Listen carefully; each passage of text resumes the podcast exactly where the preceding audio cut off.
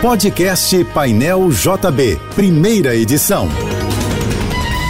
Fique agora com as principais notícias desta manhã. Oferecimento Assim Saúde. Hospitais, clínicas, exames e mais de mil consultórios. Ligue 2102-5555. Universidade de Vassouras, formando o profissional do futuro. Acesse univassouras.edu.br. Apoio Soluvan, o shopping do seu condomínio. Acesse soluvan.com.br.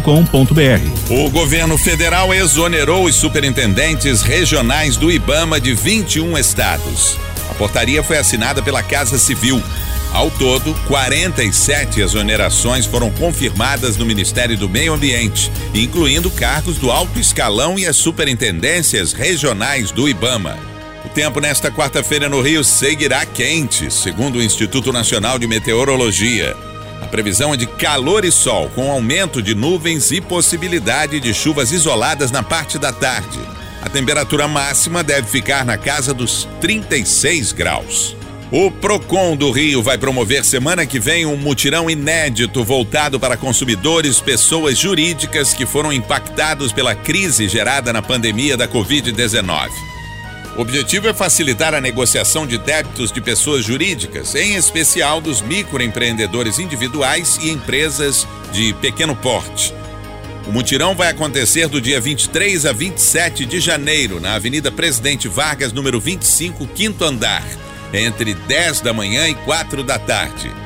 Entre as empresas já confirmadas estão Claro, TIM, Oi e Vivo, e os bancos do Brasil, Santander, Bradesco, Itaú e Caixa Econômica Federal, além das concessionárias de serviço público Enel, Light, Naturgy, Sedai Águas do Rio, Iguá e Águas de Niterói.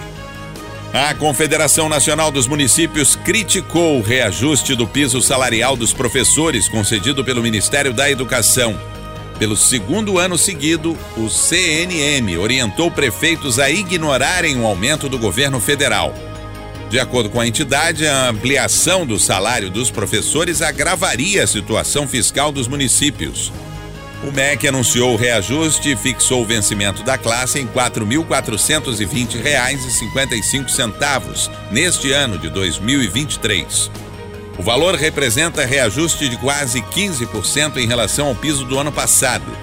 Segundo a Confederação, o impacto anual estimado é de 19 bilhões e 400 milhões de reais apenas aos cofres das prefeituras.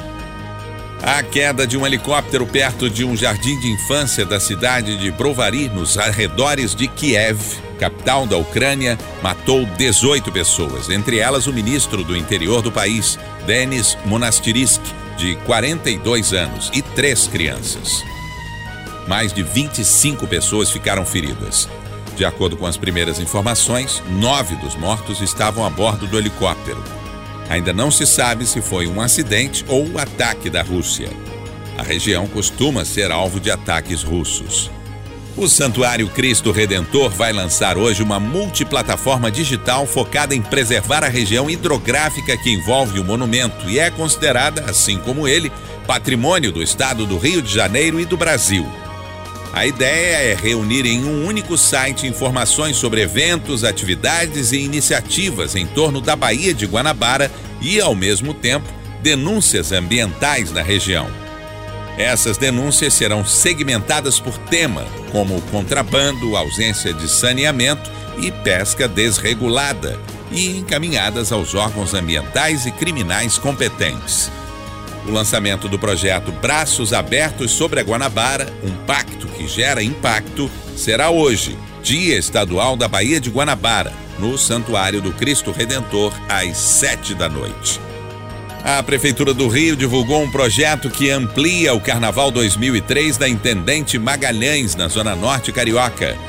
As agremiações terão uma passarela de 400 metros de extensão e 8 metros de largura, o que vai permitir um número maior de integrantes por ala e a construção de carros alegóricos de dimensões maiores, dos blocos e das escolas do grupo de avaliação e das séries Prata e Bronze, antigos grupos de acesso C, D e E. Por isso, o evento foi transferido para a Avenida Hernani Cardoso, em Cascadura.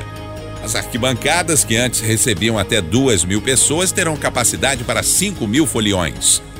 A nova estrutura também contará com frisas, camarotes, praça de alimentação e cabines de jurados. A Prefeitura do Rio informou que não serão permitidos vendedores autônomos e a comercialização de bebidas em embalagens de vidro. Madonna fará uma turnê mundial para comemorar os 40 anos de carreira. A The Celebration Tour vai começar no dia 15 de julho em Vancouver, no Canadá, e percorrer 35 cidades da América do Norte e da Europa. A turnê da cantora ícone do pop mundial terminará em Amsterdã, na Holanda, no dia 1 de dezembro. Não há datas mencionadas para a apresentação da nova turnê de Madonna para cidades no hemisfério sul. A farmacêutica Moderna anunciou que a vacina em estudos para o vírus sincicial respiratório, conhecido pela sigla VSR, teve 83,7% de eficácia em idosos acima de 60 anos, público-alvo dos testes. Ainda não há imunizantes aprovados para prevenir a doença. A dose foi avaliada em cerca de 37 mil idosos em 22 países e foi considerada segura e eficaz. Agora, a Moderna pretende submeter os resultados dos estudos às agências reguladoras para um possível aval ainda neste semestre.